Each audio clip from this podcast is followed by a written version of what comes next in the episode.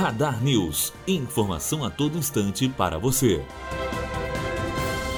STF começa a julgar indulto de Natal editado por Temer no ano passado. A medida que flexibiliza o benefício para condenados por crimes como corrupção foi alvo de críticas e chegou a ser suspensa por uma liminar da ministra Carmen Lúcia. Matheus Azevedo, aluno do primeiro ano de jornalismo direto para a rádio Unifoa, formando para a vida.